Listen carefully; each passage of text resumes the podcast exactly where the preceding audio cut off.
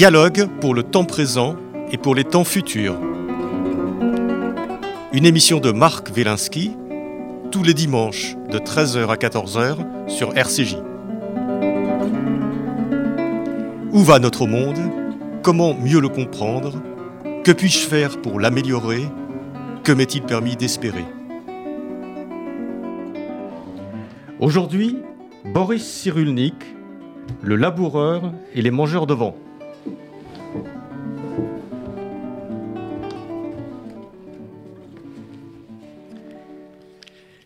À 7 ans, j'ai été condamné à mort pour un crime que j'ignorais.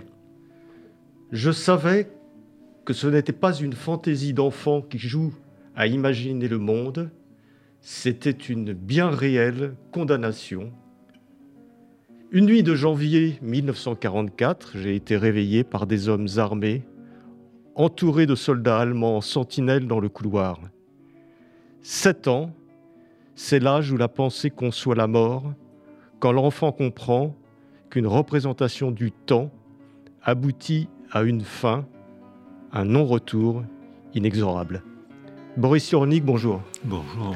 Euh, Boris Cyrulnik, euh, euh, je vous reçois aujourd'hui pour parler de votre dernier livre, Le laboureur et les mangeurs de vent, avec ce titre un petit peu énigmatique que, je ne veux pas élucider tout de suite. Ça sera au, fur et à mesure de notre discussion que les auditeurs comprendront un petit peu qui est ce laboureur et qui sont ces, ces, mangeurs de vent. En tout cas, un très beau titre pour un très beau livre, écrit avec une, de façon très personnelle et avec une plume tout à fait magnifique, je veux le dire.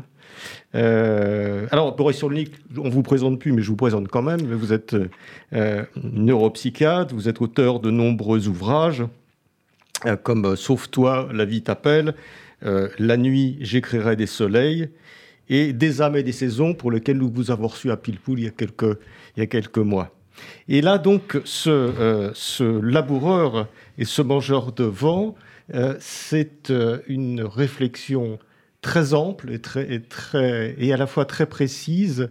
Et j'ai choisi de commencer par, euh, par ce, texte, cette expérience euh, fondamentale, cette scène un petit peu primitive à 7 ans lorsque vous avez été euh, arrêté par la Gestapo. Vous précisez la Gestapo française parce que vous n'aviez pas le droit de vivre, parce que vous étiez un enfant juif.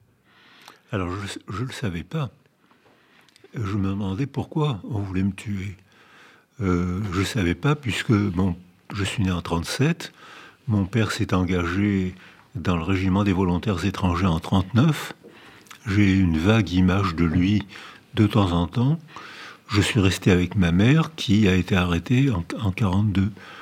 Et ensuite été gardé par une juste qui était mon, institutrice d'école maternelle. Et j'ai été arrêté chez elle, chez sa mère. Et je, la première fois, donc il y avait autour de moi, il n'y avait pas de juifs. Ils étaient soit dans, l'armée, soit dans la résistance pour les plus jeunes, soit déjà à Auschwitz. Il n'y avait pas de juifs autour de moi. Et euh, la première fois que j'ai appris que j'étais juif, c'était le jour de ma condamnation à mort. La nuit plutôt de ma condamnation à mort. Donc c'était une, une manière de me présenter le judaïsme qui n'était pas très euphorisante. Et je me demandais pourquoi. Euh, et je me demande toujours pourquoi d'ailleurs. Mais euh, j'ai découvert le judaïsme, j'ai découvert la judéité plus que le judaïsme plus tard, dans une institution de juifs communistes, comme il y en avait beaucoup dans les années d'après-guerre. Et j'ai découvert, vous savez quoi, qu'on pouvait être juif, être gay, être gentil. Et ça a été pour moi une véritable révélation, et surtout que c'était la commission centrale de l'enfance, qui était dirigée par Louba, qui avait étudié avec Korjak en Pologne, et elle appliquait les principes de Korjak, c'est-à-dire la République des enfants.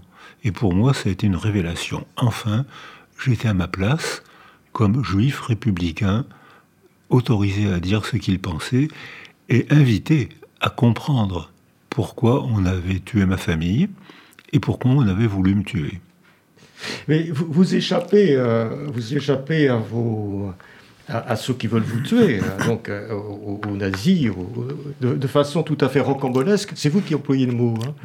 Euh, et, est-ce que pour vous, cette expérience est, une expérience traumatique au sens psychiatrique ou psychologique du terme?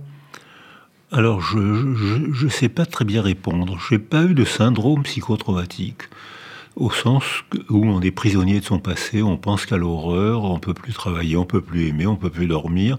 Ça, c'est la définition du, du, syndrome psychotraumatique, ou comme disent les psychologues, c'est un passé qui passe pas. Alors, j'ai pas eu tout à fait ça, mais comme dans les années d'après-guerre, il était impossible de témoigner, oui, ça vous le dites bien. Hein. Quand, vous, je témoigné que 20 ou 30 ans plus tard. Mais bien, bien 40 ans plus tard. 40 ans plus tard. Au moment du film Shoah, au moment du procès Papon, où là, la culture a changé et où là, on s'est intéressé aux enfants cachés. Nathalie Zage a joué un grand rôle aussi en amenant des États-Unis ce problème d'enfants cachés. Donc la culture a changé et à ce moment-là, on a accepté de mon témoignage et même on me l'a même demandé. Ouais. Mais avant, dans les années d'après-guerre, c'était impossible, c'était impensable.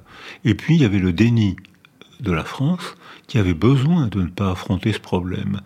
Parce que l'armée française n'avait pas été très glorieuse. Hein. Le seul régiment qui, qui avait affronté l'armée nazie, c'était euh, le régiment des volontaires étrangers, essentiellement composé de juifs d'Europe centrale et de républicains espagnols. C'est le seul régiment qui a freiné l'avancée allemande. Donc la, les, la France n'était pas très fière de son armée, et puis la France avait collaboré, et les Français cherchaient à ne pas trop penser à ça, ce, qu'on peut comprendre. Il y avait une très grande gaieté, et tout le monde voulait se remettre à bâtir, ce qu'on peut comprendre. Mais du coup, ça faisait taire les survivants. Et moi, ça m'a fait, ça m'a fait taire, euh, parce que tout le monde me faisait taire. Oui, c'est ça, parce que les, les, gens ne pouvaient pas accepter. Vous parlez du récit.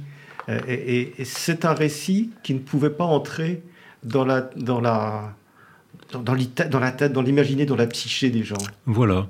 On pouvait pas penser. C'était tellement hors norme, c'était tellement différent que. On ne pouvait pas croire les gens qui avaient pourtant connu la guerre et qui avaient pourtant connu les massacres allemands, au sur glane Montauban, euh, ils, avaient, ils avaient pourtant, eh bien, ils, voulaient, c'est le déni, c'est la définition du déni. On sait, on supporte pas de savoir, on s'arrange pour ne pas savoir. Mais on sait. Alors, allez, c'est fini tout ça, on parle d'autre chose. Eh ben non, c'est pas fini tout ça puisque à la fin de ma vie, vous m'avez invité encore à en parler. oui. Donc vous voyez que c'est pas fini. oui, non, c'est pas fini, mais on, sent bien que euh, bon, l'histoire est extraordinaire comme comme l'histoire de beaucoup de survivants de la Shoah d'ailleurs, parce que les autres sont plus là pour ceux qui n'ont pas eu euh, la réactivité que vous avez eue euh, ou parfois la chance. Vous avez une réactivité extraordinaire parce que vous étiez donc enfermé euh, dans la grande synagogue de Bordeaux. Vous avez réussi à vous échapper. On ne va pas rentrer dans les détails, mais vous le dites bien dans votre livre. Hein. Euh, Boris, euh, donc le, laboureur et les mangeurs de vent. J'ai oublié de dire que c'était aux éditions Odile Jacob. mais il y, a eu cette réactivité extraordinaire. Et ça non plus, peut-être que les gens ont du mal à croire qu'un gosse de 6 ans, 7 ans, puisse avoir cette présence d'esprit de se cacher sous le corps d'une femme mourante pour sortir euh, de, de, cet enfer et survivre. Je ne sais pas si c'était une présence d'esprit. Je crois que c'était. Euh, je sentais des choses comme tous les enfants. Hein. Je ne voulais pas me laisser embarquer euh, dans, une, dans une dame qui surveillait les enfants en leur offrant des couvertures et des boîtes de lait concentré sucré, ce dont Papon s'est servi en disant qu'il avait fait une action humanitaire. Mon témoignage, c'est qu'en effet, il, avait, signé un bon pour commander des boîtes de lait concentré de façon à mieux tenir les enfants autour de cette dame et les enfants sont restés groupés. Ils avaient peur, ils n'avaient plus leurs parents. cette dame leur offrait du lait concentré sucré qui était délicieux et ils ont pu être enfermés tous dans un wagon. Ils sont morts presque pratiquement tous à Auschwitz. C'est-à-dire que, alors, est-ce que c'est une présence d'esprit? C'était pas calculé, c'était senti. Euh, j'avais compris qu'on voulait me, tuer. J'entendais les jeunes euh, dire on va nous tuer, mais on savait pas. Il y avait deux tables. Une qui condamnait à mort et l'autre qui condamnait au travail, mais on ne savait pas laquelle condamnait à mort. Et donc j'entendais les gens parler autour de moi, donc j'ai suivi les jeunes qui cherchaient à s'évader et j'ai peur que eux n'aient pas réussi à s'évader. Et moi, j'ai réussi de manière rocambolesque. Et quand je racontais ça, les gens éclataient de rire après la libération. Pas tellement c'était fou, c'était invraisemblable. C'est un rire de défense. Non, non, non, non, non, c'était, c'était pas logique. C'était hors humanité. C'était et en écrivant mon premier livre en 82, j'ai été invité euh, sur euh, France 3 Aquitaine et une dame a téléphoné. Est-ce que ce serait pas le petit Boris que j'ai aidé à s'évader, Madame Descoubès Et euh, elle donnait son numéro de téléphone, et son adresse. J'ai appelé un taxi. J'ai été bavardé avec elle et à partir de là, j'ai fait une enquête et j'ai retrouvé tous les témoins de mon évasion. Madame Blanchet, la dame sous laquelle je m'étais caché, son fils avec qui j'ai eu des relations amicales, sa petite fille que je vois encore, et j'ai retrouvé euh, le, président euh, qui m'avait caché dans la cantine de la faculté de droit, il m'avait caché dans une marmite. Si c'est pas rocambolesque ça, c'est fou quand même quoi. Comment voulez-vous que les gens me croient? Oui, mais est-ce que, est que quand vous avez est-ce que vous avez douté de, votre, de, cette expérience, enfin de, cette histoire à, un certain moment? Parce que quand, quand, vous avez vu des gens qui étaient témoins, ça a dû vous dire oui, oui, ça a vraiment existé, mais est-ce que vous avez eu des doutes par moment sur vos propres souvenirs? Alors, je n'ai eu aucun doute sur mes propres souvenirs. J'y pensais beaucoup, mais je ne pouvais pas en parler parce que les gens riaient ou me faisaient taire donc je ne pouvais pas en parler, mais j'y pensais beaucoup dans mon langage intérieur. C'était un petit syndrome psychotraumatique. J'étais pas prisonnier du passé puisque je pouvais jouer au foot, euh, rire, blaguer, alors qu'un quelqu'un qui souffre d'un syndrome psychotraumatique, il est pris par, par l'horreur. Donc c'est pas, pas vrai, mais j'y pensais beaucoup. C'était pas rien.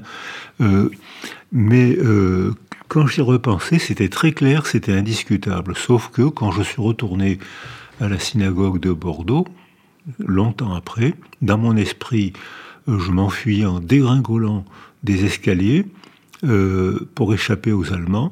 Et quand j'ai revu la synagogue de Bordeaux, ben, il n'y avait pas de grands escaliers, il y avait deux petites marches. Ah.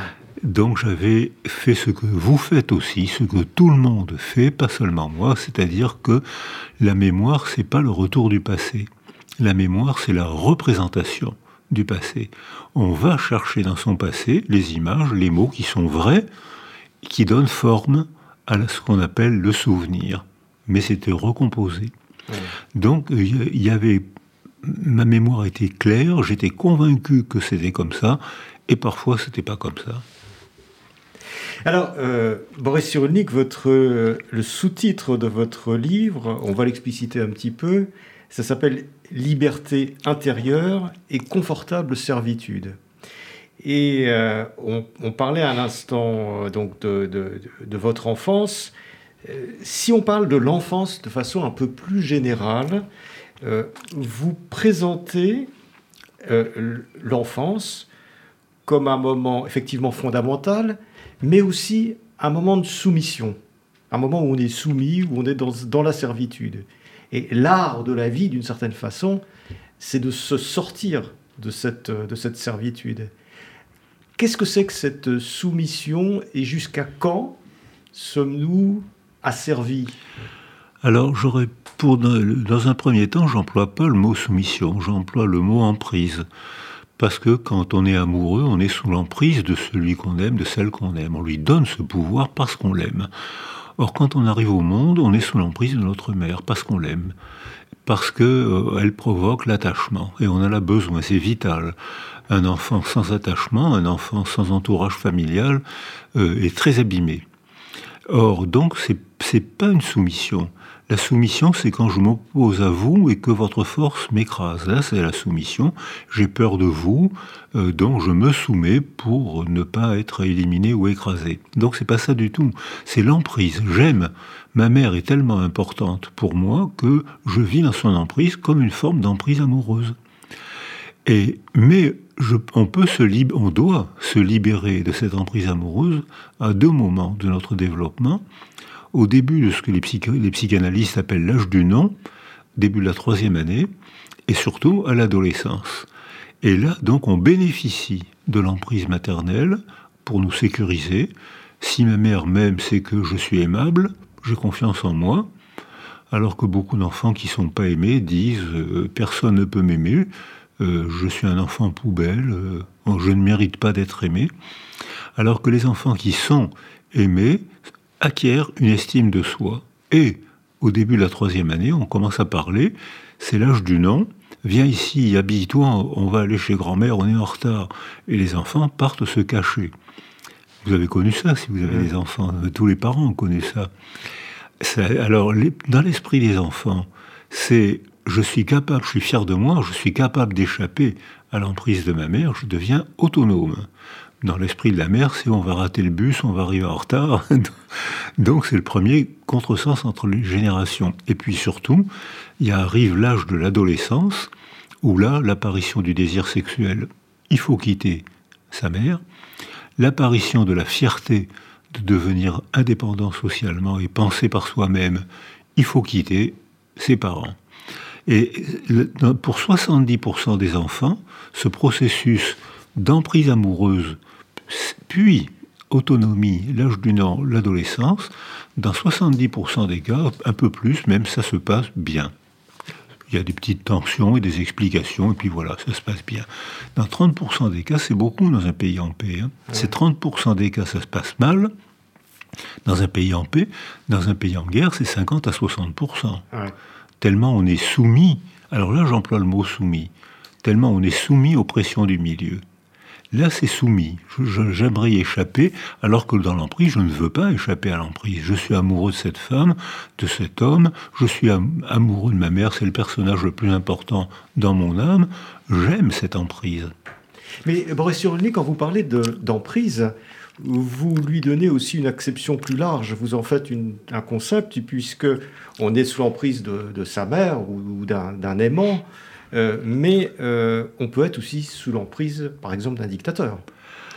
Alors, euh, les, dictateurs, quand quelqu'un, je disais à l'instant, quand 60, dans une population en paix, 70% des enfants ont ce processus d'amour, d'attachement et d'autonomie et finalement d'indépendance sociale, sans, avec des tensions inévitables, mais on reste attaché à sa mère qu'on quitte. Dans un pays en guerre, c'est beaucoup moins. Mais quand on est en difficulté parce qu'on a été vulnérabilisé par notre enfance, ou parce qu'on est vulnérabilisé par une situation sociale, ou parce qu'on est en précarité sociale, ou parce que la vie est parfois difficile et qu'on a la marre de recevoir une cascade de traumatismes, une cascade de coups, à ce moment-là, on garde en soi le moment d'emprise délicieuse et arrive un escroc culturel qui nous dit mais vous êtes mal, mais moi j'ai la solution. L'ennemi c'est le nègre, le juif bien sûr, euh, c'est l'étranger, je sais. Et tuez les juifs et vous aurez mille ans de bonheur. Vous voyez. C'était la promesse d'Hitler. Voilà. et, et, tous les dictateurs font des promesses analogues. Ouais. Hein, ça sera Milan, les lendemains qui chantent. Euh, ça peut être les djihadistes aussi qui font la promesse à deux jeunes, deux jeunes gens en leur disant vous, on vous promet un bonheur. Et ben voilà. Et on vous promet euh, combien de vierges? Je ne sais pas. Enfin, Il y a une inflation actuellement. en tout cas, un paradis peuplé, effectivement. Euh, mais alors, qu'est-ce qui se passe? L'impression, je vais vous dire, le, un peu l'impression que j'ai eue en lisant votre livre, c'est que vous dites qu'il y a, il y a cette, cette jeunesse, qui dans cette enfance, qui dans 70% des cas se passe plutôt bien, plutôt bien, on le voit à la fin, parce qu'après on s'autonomise. Euh, donc on, a été sous cette emprise, et puis après on se libère de cette emprise. Et puis dans un certain nombre de cas, euh, il y a eu des défauts d'amour, défauts de sécurité, et on a tendance à rechercher en permanence cette emprise.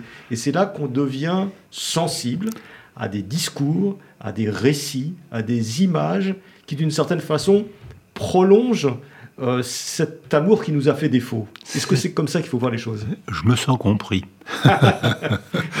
c'est exactement ce que je voulais dire. C'est-à-dire que quand on est en difficulté, on, garde dans sa mémoire le moment heureux où on était sous emprise. Donc on est une proie facile pour un gourou ou pour un candidat dictateur, puisque lui, il va nous escroquer en disant mais je sais ce qu'il faut faire et rassurez-vous, je suis là. je sais ce qu'il faut faire. Je vais vous désigner l'ennemi, je vais dire ce qu'il faut faire.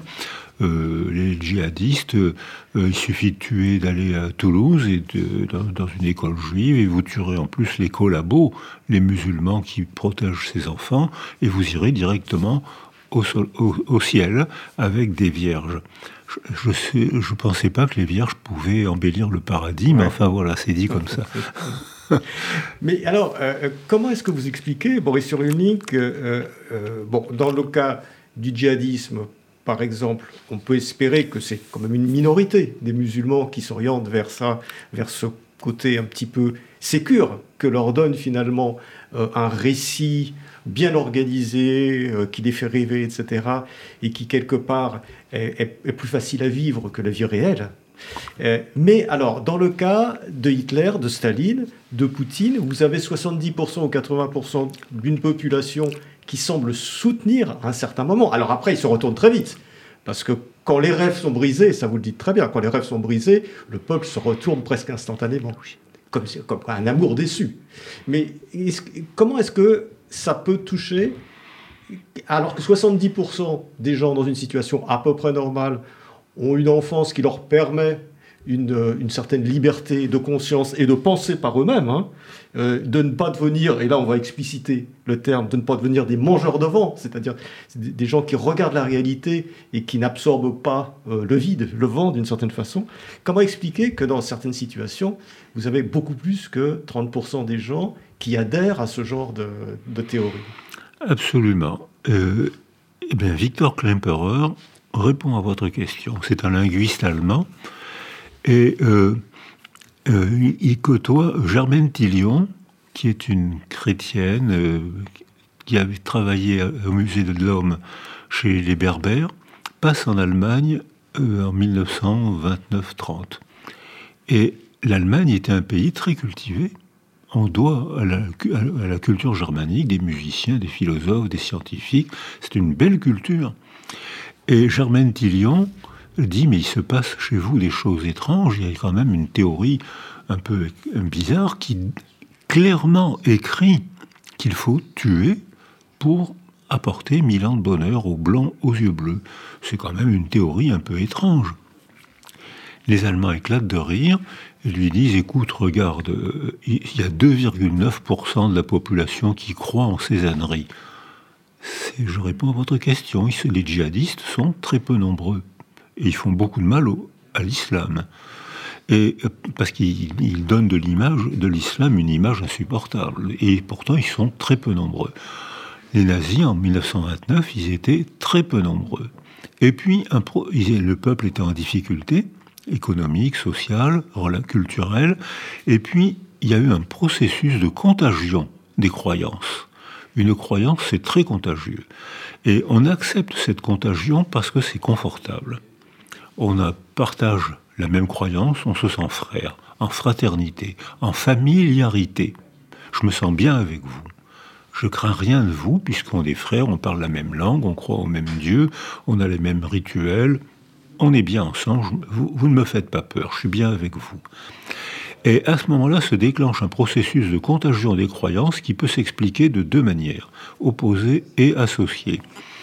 Un, il y a ceux qui ont été mal développés parce que Mohamed Mira, mal développé, famille dysfonctionnelle, père violent. Ce garçon n'est pas entouré quand il est petit, il n'apprend que la violence. On sait maintenant, grâce à la neuroimagerie, que probablement il avait une dysfonction cérébrale qui l'empêchait de contrôler ses émotions. Bagarreur, instable, euh, euh, petit délinquant, mais pas par impulsion, parce qu'il ne pouvait pas se contrôler. Et puis, euh, il y a une autre manière de, se soumettre, c'est de quitter la réalité sensible et d'accepter un discours délirant, déprivatif, lira le sillon sur la terre. On peut donc délirer sans être psychotique quand on tient, quand on se soumet, alors là j'emploie le mot soumission, quand on se soumet à un récit cohérent, mais coupé de la réalité sensible. L'Allemagne a des difficultés, l'Allemagne a été vaincue par la France en 1918-19 au moment du traité de Versailles, parce que les Juifs, qui sont tout puissants, n'ont pas combattu. les archives disent que les juifs allemands ont combattu dans l'armée allemande comme tout le monde, comme tous les Allemands, mais le récit coupé de la réalité sensible disait le mal vient des juifs, c'est à cause d'eux qu'on a perdu la guerre, parce que nous, les blancs aux yeux bleus, on, est quand même supérieurs. Vous avez un discours cohérent et pourtant coupé, de, délirant, coupé du sillon de la réalité, sensible. Dix ans après, tout le monde croyait en ce récit. Parce que, alors là, je change de raisonnement, parce qu'il y a les, ce qu'on appelle en neurologie les neurones miroirs. Si vous souriez, j'aurais du mal à ne pas sourire. Si vous me menacez, j'aurais du mal à ne pas me crisper, à me préparer. Si vous prenez, vous tendez la main vers un verre de vin rouge, il n'y en a pas parce que, Parce que vous m'avez, vous m'avez mal reçu. vous tendez la main vers un verre de vin rouge. Si on fait une neuroimagerie de mon cerveau à ce moment-là, on voit sans difficulté que la zone du cerveau qui commande à ma main droite dégage de l'énergie comme si je me préparais à faire le même geste que vous. Ce qui explique par exemple que quand on voit vomir quelqu'un, on a fortement envie de vomir. C'est lui qui est malade, et nous, on a envie de vomir. Parce qu'en voyant qu'il est mal, qu'il vomit, ça stimule l'insula, qui est une zone précise de notre lobe temporal gauche, qui nous donne vraiment envie de vomir alors que c'est l'autre qui est malade. Et dans ce processus-là, on voit dans les mouvements de foule, il y a des moments d'exaltation, il y a des moments de colère, les foules sont faciles à manipuler. Regardez ce qui s'est passé il n'y a pas longtemps chez nous. Hein. Euh, il n'y a pas grand monde. Hein. Euh, quelques centaines d'hommes ont déclenché des euh, une déflagration en France avant, hein, avant le virus. Avec quelques centaines d'hommes se réunissaient ou étaient prévenus par les réseaux sociaux, et hop, ça déclenchait un mouvement d'exaltation ou de haine. Ou de... Or, Hitler était très doué pour ça.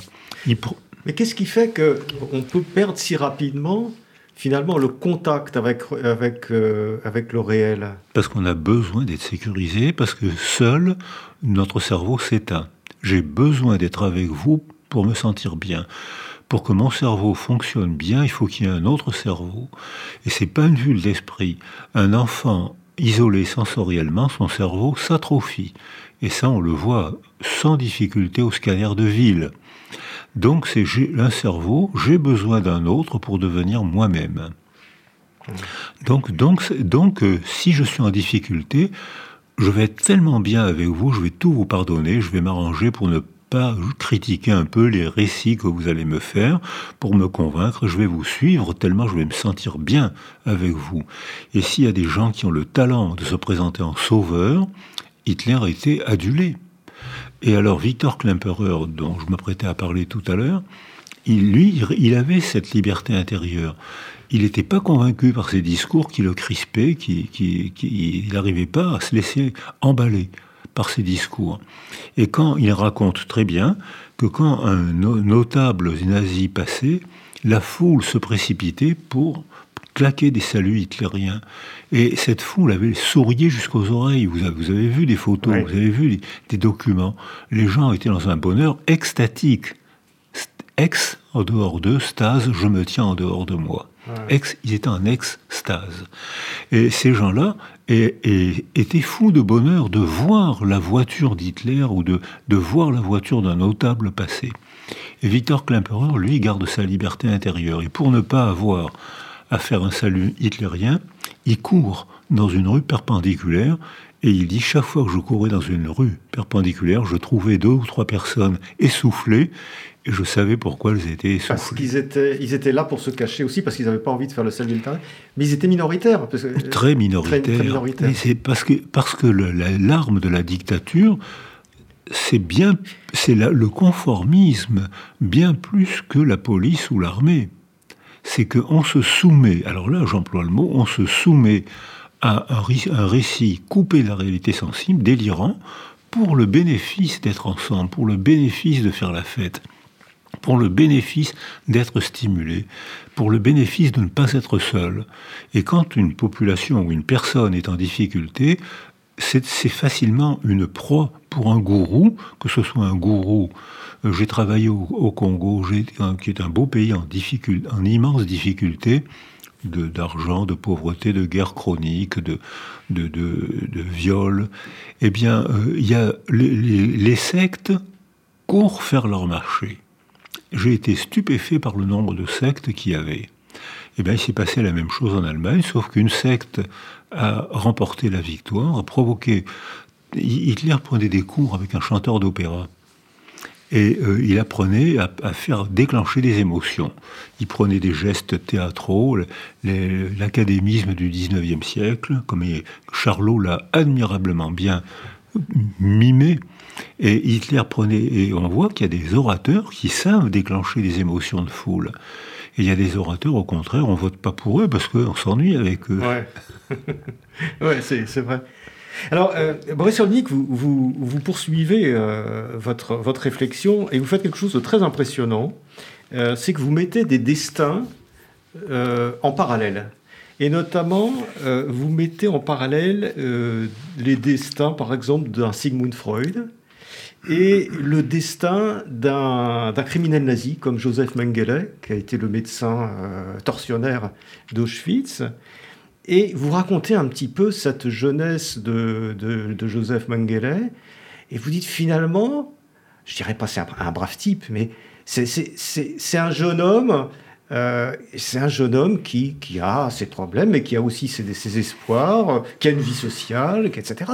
Ce n'est pas un monstre. Non. Il, il n'est pas monstrueux. Et ça, c'est très impressionnant parce que ça, ça fait froid dans le dos. En fait, est-ce que n'importe qui peut devenir euh, quelqu'un qui après a fait des expériences absolument abominables sur des petites filles? Alors non, euh, pas n'importe qui. Mais effectivement, je compare plusieurs enfances pour, chercher à expliquer ce phénomène incroyable. Et Mengele a eu une enfance normale, euh, avec des parents distants comme l'Allemagne en fabriquait beaucoup, avec un père autoritaire, c'était la règle au XIXe siècle, hein, c'est la règle même jusqu'aux années 70, un père devait être un père fouettard. Hein. Euh, la phrase classique des femmes, c'était si tu fais pas ce que je veux, je vais le dire à ton père et tu vas voir la raclée. Le nombre de mères qui ont dit ça à leur enfant, elles transformaient leur père en père fouettard. Donc c'était la méthode éducative et euh, les pères battaient souvent leurs fils plus que leurs filles, et ils battaient leurs fils pour les dresser. C'était le mot qu'on employait. je vais te dresser. Or, euh, Mengele a une enfance habituelle, normale pour l'Allemagne de cette époque.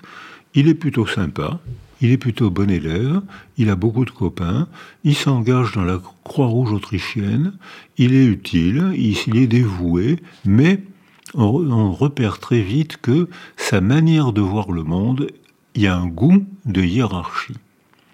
Il raconte souvent que, euh, dans des lettres où ses copains racontent qu'il voulait avoir son nom dans le dictionnaire, dans l'encyclopédie, comme Freud. Euh, mais comme, comme, beaucoup d'autres. Comme beaucoup d'autres. mais euh, Freud euh, voulait avoir son nom, il voulait découvrir les mystères de la nature. Hein. Il était un peu ambitieux peut-être. Hein. Donc, mais, en, découvrant le monde mental des autres, il s'y intéressait et il disait il y a dans l'autre, différent de moi, je découvre un monde mental différent du mien, mais passionnant. Alors que Mengele dit je découvre qu'il y a des mondes mentaux de Chinois, de, de Juifs, il y a des, et qu'il y a une hiérarchie entre ces mondes mentaux. Et que bien sûr, celui qui est en, haut de la hiérarchie, c'est le blanc aux yeux bleus. Mais alors, cette, cette, vision du monde, et vous le dites euh, dans votre livre, elle est elle était très partagée à ce moment-là, puisqu'il y a même des prix Nobel qui disaient tranquillement que, bon, il y a un certain nombre de gens qui sont des gens de mauvaise qualité, ou des enfants de mauvaise qualité, parce qu'ils étaient moins aptes à survivre, et que euh, c'était normal de les éliminer. Je ne sais plus quel nom de ce, prix Nobel qui, disait ça, mais donc... Euh, euh, Joseph Mengele ou Rudolf Hess ou, tous, les, tous les nazis de cette époque il y avait des gens qui pensaient comme eux en Allemagne, et même des scientifiques. Et il y en avait en Suède. Oui. Et il y en avait en France. Et en Angleterre et aux États-Unis. Voilà, il y avait une ambiance scientifique euh, un peu suprématiste. Alors, il y avait des gens qui disaient le contraire, bien évidemment, mais quand même. Donc, il n'y avait pas une grande différence finalement entre un, jeune médecin qui avait ces idées-là et puis un médecin qui avait d'autres idées. Ben, c'est comme aujourd'hui. Encore aujourd'hui, il y a des gens qui estiment qu'ils sont supérieurs aux autres, mais il ne faut pas voter pour eux. Il ne faut pas leur donner le pouvoir.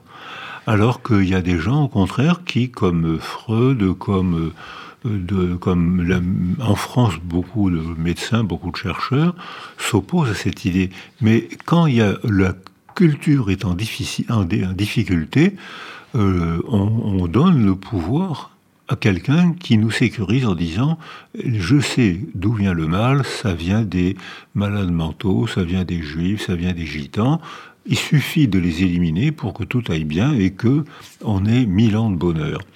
Alors, alors que d'autres, au contraire, ont une attitude, comme Freud, comme d'autres, hein, euh, une attitude, non, non, ils sont pas inférieurs, mais ils ont eu du mal à se développer parce que dans leur enfance, ils ont été malades, leur famille était brutale, etc., etc.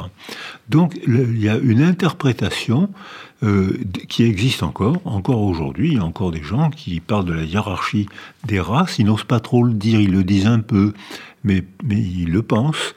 Et je pense que ces gens-là, donc, il faut qu'il y ait des, discours démocratiques pour que les gens les, voter et ne pas donner le pouvoir à un gourou ou à un dictateur.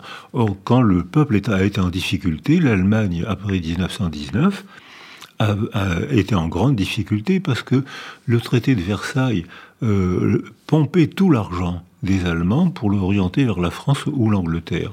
Donc ils ne pouvaient pas faire d'école, ils ne pouvaient pas euh, élever leurs enfants, donc ils ont fait, euh, c'est, j'ai oublié son prénom, von Chirac. C'est Baldur. Baldur von Chirac. Baldur von Chirac, c'est ça, le pauvre, ça fait. ça fait qui a créé les jeunesses hitlériennes, c'est ça? Et il a créé les jeunesses hitlériennes. Et j'ai, Mais qui ressemblaient aux jeunesses communistes, en fait. Et ben voilà. voilà. Et ben voilà, j'ai des relations amicales avec une dame un peu plus âgée que moi, qui a été dans les jeunesses hitlériennes. Devinez la couleur de ses cheveux. Elle était blonde aux yeux bleus. Elle appartenait à la race supérieure. Et elle me, elle me raconte, c'était des moments de bonheur. Ben oui, on allait camper, on chantait des chansons. C'était des moments de bonheur. Et quand elle a découvert... Donc comment voulez-vous qu'un enfant ne se laisse pas prendre? Comment voulez-vous qu'un adulte vulnérabilisé par la guerre, par la, une difficulté, la précarité sociale, euh, comment voulez-vous qu'il ne se laisse pas prendre? C'est tellement agréable, confortable servitude, c'est tellement agréable que beaucoup de gens aiment se mettre sous l'emprise d'un dictateur. Les dictateurs, comme vous l'avez dit tout à l'heure, ils sont d'abord adorés parce qu'ils se présentent en sauveurs. Et au bout d'une de 10 ans, 20 ans, on se rend compte qu'ils sauvent rien du tout et on se, rend compte qu'on s'est fait escroquer. Et le sort des dictateurs, c'est que souvent ils sont assassinés. Alors, euh, Boris vous dites aussi dans, ce livre euh, que la vérité scientifique ne nous met pas forcément à l'abri des, discours délirants. Euh, vous, écrivez, euh, euh, je croyais qu'un fait scientifique, je croyais, ça devait être dans, votre jeunesse, je croyais qu'un fait scientifique découvrait la vérité, alors que je pense aujourd'hui qu'un fait scientifique est fait par un scientifique. Ce n'est pas un mensonge, ce n'est pas une erreur, c'est un segment de monde éclairé par la méthode du chercheur autant que par son âme. Quand on parle de l'âme d'une maison, on sait bien que les pierres ne sont pas animées, et pourtant on a l'impression qu'une force immatérielle insuffle dans les murs une vie impossible à percevoir. Passage absolument magnifique, je trouve. Mais qui, qui dit bien ce que ça veut dire, c'est-à-dire qu'il y a toujours l'homme qui derrière, finalement, même même à partir des, éléments scientifiques, raconte ou se raconte une histoire. Voilà. Alors j'ai une phrase pour ça, c'est que toute vision du monde est un aveu autobiographique. Freud avait une vision du monde, le monde des autres m'intéresse, le monde de la nature, les mondes mentaux. Il se disait archéologue de l'âme. Ça l'intéressait. Qu'est-ce qui, comme moi, j'étais passionné dès mon enfance. Euh, je me rappelle, j'étais gardé une fois chez des gens, des journalistes, et, il y avait toute une encyclopédie des races. Donc euh, peut-être que ceux qui m'ont gardé avaient eu une période raciste, j'en sais rien. Peut-être. En tout cas, j'ai vu l'encyclopédie et je regardais l'encyclopédie et euh, je vais rester simple, mais j'ai réagi comme Freud. Quand je voyais un Indien ou un Chinois, je me disais, mais qu'est-ce qui se passe dans la tête d'un quelqu'un qui vit dans une culture chinoise? C'était passionnant. Et je n'avais aucun sentiment de hiérarchie. Je trouvais au contraire, comme Freud, que c'était très intéressant de voir qu'une culture pouvait faire une culture chinoise ou une culture indienne ou une culture juive. Ça m'intéressait beaucoup. Alors que Mengele, d'emblée, voulait chercher, aller, aller intentionnellement, chercher dans le réel ce qui pouvait légitimer sa vision hiérarchique des hommes. Donc il y a un postulat fantasmatique au début. Mengele dit il y a des races supérieures, bien sûr, j'appartiens à la race supérieure, et torturer une petite fille, ben, c'est pas grave, c'est une petite fille juive, elle, avait torturé de manière insupportable des, jumelles, ça l'amusait beaucoup, et il se servait de la science pour torturer des enfants. Aucune de ces expériences n'a même été utile. Il n'a fait que de la torture au nom de la médecine. Et lui était probablement ça l'amusait beaucoup. Et il n'avait aucun sentiment de crime parce que dans sa représentation, ces petites filles n'étaient pas des vrais êtres humains. Donc ce n'était pas grave, il leur injectait du cyanure dans le vagin, il leur injectait des tortures inimaginables. Ça l'amusait, il voyait le résultat. Et donc c'était un, objet extérieur à lui-même. Alors que euh, donc il avait, fait ce qu'on appelle le biais de confirmation. Il avait enfant une, une, envie de voir une hiérarchie dans les êtres humains, alors qu'il a été bien élevé, alors qu'il était sympa, il jouait, il faisait du sport, il paraît qu'il était un bon skieur, euh, il avait des copains, c'était vraiment un type équilibré. J'ai vu, j'étais à Berlin, euh, j'ai vu les photos des congrès d'anthropologie de 1935 et 1937. Euh, il y avait la parité. Mengele avait organisé des congrès d'anthropologie, c'était des beaux jeunes gens qui venaient apprendre la loi du maître, qui leur expliquait ce qu'il avait compris, c'est-à-dire qu'il y a une hiérarchie dans les races et qu'il est nécessaire d'éliminer ceux d'en bas pour que ceux d'en haut puissent bien vivre. Et donc, plus il avançait dans sa carrière universitaire, plus il confirmait sa vision d'enfant, il y a une hiérarchie entre les races. Alors que Freud, plus il avançait dans sa carrière, plus il confirmait que les tous les mondes mentaux sont passionnants.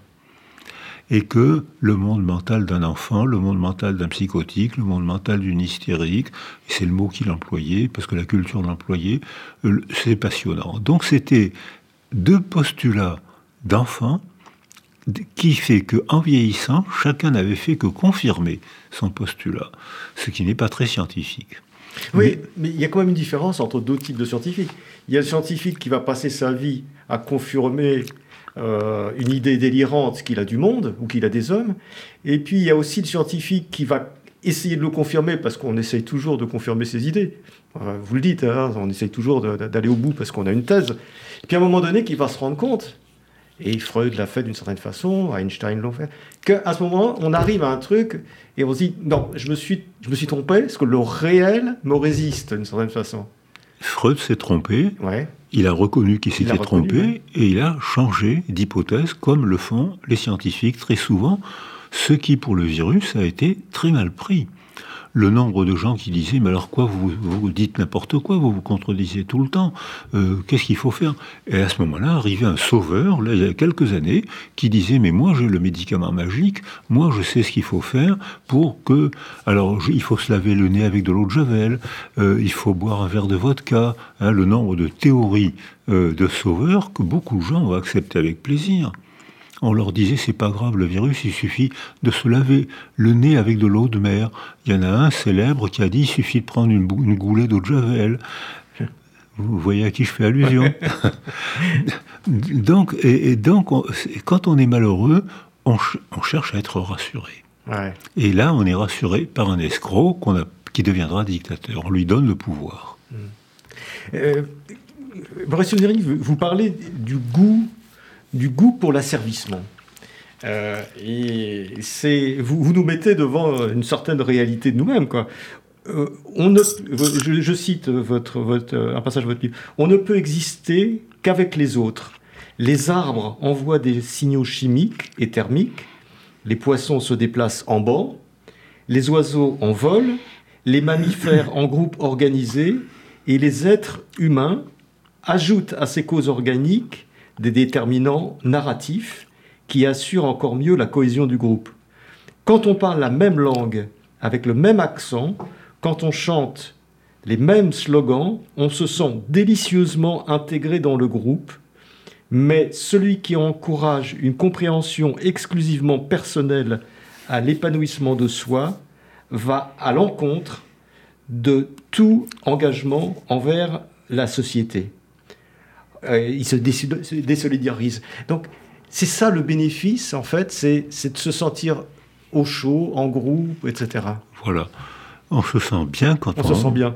quand on porte les mêmes vêtements, quand on parle la même langue, quand on partage le même Dieu, quand on partage les mêmes rituels. On aime partager les rituels, que ce soit des rituels religieux ou des rituels laïques. C'est comme ça qu'on fait du lien social. Donc on, se laisse facilement piéger. Et quand Anna Arendt n'a pas voulu se laisser entraîner par le courant qui disait qu'Eichmann était un monstre, parce qu'il avait commis des actes monstrueux, elle a été haïe par ceux qu'elle aimait. Ça a dû être, très douloureux pour elle. Ses proches, euh, tous ses très proches, la haïssaient d'avoir dit que Eichmann était un petit fonctionnaire, alors qu'ils s'attendaient, ils avaient besoin, dans une pensée causalitaire, cartésienne, une cause provoque un effet, ils avaient besoin de penser que puisqu'il avait commis un acte monstrueux, c'était un monstre. Et Anna Arendt disait, il a commis un acte monstrueux, c'est un petit monsieur, c'est un petit bonhomme.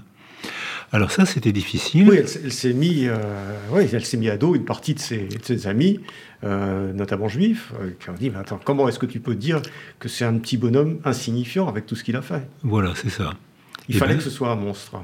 Voilà, dans la pensée paresseuse, il fallait que ce soit un monstre. Et ce, n'était pas un monstre. Et c'était. Alors, est-ce que c'était pas un monstre? C'était c'était un monstre par sa soumission euh, euh, euh, il, a, il, a, pu, les ordres qu'il recevait d'exterminer les juifs, il les a appliqués avec bonheur parce que ces ordres correspondaient à son antisémitisme avant la montée du nazisme. Je, m'explique bien, c'est-à-dire que déjà avant l'apparition du nazisme, il était antisémite. Il s'est engagé dans les SS, il a grimpé rapidement la hiérarchie, et à ce moment-là, miracle, un chef lui donne l'ordre avec un stylo de tuer des centaines de milliers de personnes. Et ce petit monsieur, sans envergure, sans culture, est heureux d'obéir, heureux de se soumettre, heureux d'obéir parce que le chef lui commande ce que ses fantasmes lui demandent de faire, c'est-à-dire éliminer les juifs. Et là, il a la possibilité, avec un stylo, de tuer des centaines de milliers de personnes. il l'a fait. Alors, euh, vous dites quelque chose, Brice Cyrulnik, aussi à propos des, justes, euh, c'est-à-dire ceux qui ont sauvé des, juifs euh, pendant la guerre. Et c'est une réflexion très très intéressante. Vous dites que c'était souvent euh, des gens de la terre, des paysans, des gens simples. Et ça, là, on, commence à éclairer un peu votre sous-titre, le laboureur et le mangeur de vent, c'est-à-dire qu'il y a les mangeurs de vent, bon, euh, et puis il y a le laboureur, c'est-à-dire celui qui est confronté à la réalité de la terre en permanence. Et la réalité de la terre, ça peut être la réalité du visage, ça c'est la réalité d'une souffrance. C'est-à-dire que c'est des gens pour lesquels finalement le réel prime sur, euh, sur l'idée, sur le fantasme. Voilà, c'est ça. Euh, le laboureur, il a les pieds sur terre, il a un savoir, il a les pieds sur terre, il sait que si euh, on fait pas de jachère, et eh ben les grains de blé seront de plus en plus petits. Euh, il sait que quand le vent vient de tel endroit, c'est bon signe, ça apporte la pluie. Euh, il n'y a pas de grande théorie là-dessus, et c'est pourtant un savoir fondamental. C'est le savoir des laboureurs, c'est le savoir des praticiens. Par exemple, j'ai vu les dernières lobotomies. Euh, et les gens qui pratiquaient des lobotomies étaient soumis, pour faire une carrière, s'étaient soumis à une représentation qui leur disait si vous détruisez les deux lobes préfrontaux, les gens n'auront plus d'angoisse, ce qui est vrai. Mais en détruisant les deux lobes préfrontaux, on détruisait aussi toute la personnalité, ce qui est vrai aussi. Et ces gens-là se soumettaient à une représentation qui a eu le prix Nobel, et Gaz Moniz a eu le prix Nobel en 1900. J'ai oublié la date, mais il a eu un prix Nobel. Les Portugais encore aujourd'hui sont fiers de, de ce prix Nobel. Et beaucoup de gens, par pensée paresseuse, ont accepté ça. Et ce sont des laboureurs, des, médecins des hôpitaux psychiatriques qui n'étaient pas spécialistes. Ils étaient là pour soigner la pneumonie du fond, puisqu'on pensait, on postulait que la folie n'était pas curable. C'était un destin inexorable. Et ces médecins ont dit, mais est-ce que vraiment ça vaut la peine de supprimer l'angoisse en supprimant la personnalité, en détruisant la personnalité. Et c'est eux qui ont déclenché un mouvement qui fait que maintenant, par, bonheur, euh, par, morale, par bonheur, la lobotomie est interdite. Mais beaucoup de gens, beaucoup de gens se soumettant à une représentation qui disait du vrai. En coupant les deux lobes préfrontaux, on supprime l'anticipation. Donc on n'y a plus d'angoisse. Mais l'effet secondaire est effrayant. Donc il vaut mieux avoir des angoisses qu'avoir des, effets secondaires. Et ce sont des laboureurs, des, praticiens dans les hôpitaux psychiatriques qui ont dit c'est fou de faire ça, ça vaut pas la peine de faire ça. Parce qu'ils étaient, ils étaient proches et puis, ils voyaient la souffrance aussi euh, générée par, par, ces, par ces opérations. Alors, je, je crois que cette opération supprime la souffrance. Euh, je, quand j'étais neurologue à, l'hôpital de Toulon-la-Seigne, euh, c'était avant la limitation de vitesse et il y avait tous les ans presque 3000 lobotomies. C'est-à-dire que la les accidents de voiture, les gens se frappaient le front, il n'y avait pas de ceinture, les gens allaient trop vite, ils se frappaient le fond, il y avait un trauma crânien. Quand on faisait des radios, il y avait une bouillie de sang et de neurones dans les deux préfrontaux qui se résorbaient et on voyait un trou à la place, une lobotomie. Et quand il tapait sur le côté, il y a ce qu'on appelle l'amygdale rhinencéphalique, qui est une petite amande de neurones à la face profonde. Quand on les touche, ça déclenche des sensations insupportables de colère, d'angoisse, de mélancolie. Or, ça saignait, ça se résorbait, il y avait un trou à la place, il y avait une lobotomie. Et les gens devenaient totalement indifférents. Et qu'est-ce qu'ils disaient? Il disait Je regrette l'époque où je souffrais parce qu'au moins je me sentais vivant. Et maintenant que je ne souffre plus grâce à cette lobotomie accidentelle, je suis mort psychiquement. Je crois que la souffrance fait partie de la condition humaine, l'angoisse fait partie de la condition humaine, et c'est pour ça qu'on a besoin d'être ensemble, c'est pour ça qu'on a besoin d'être sécurisé, et que parfois on accepte de payer trop cher ce besoin de sécurité. Boris Cyrulnik, euh, on arrive à la fin de notre entretien. Déjà Déjà, déjà, on aurait pu. Oh, j'avais plein d'autres questions, hein, mais, mais, je renvoie donc euh, euh, nos auditeurs et, nos spectateurs sur YouTube à votre, à votre livre, donc Boris Cyrulnik, Le laboureur et les mangeurs de vent aux éditions Odile Jacob pour développer tous ces concepts. Hein, un très très beau livre. Merci Boris Cyrulnik d'être venu. Merci de m'avoir invité.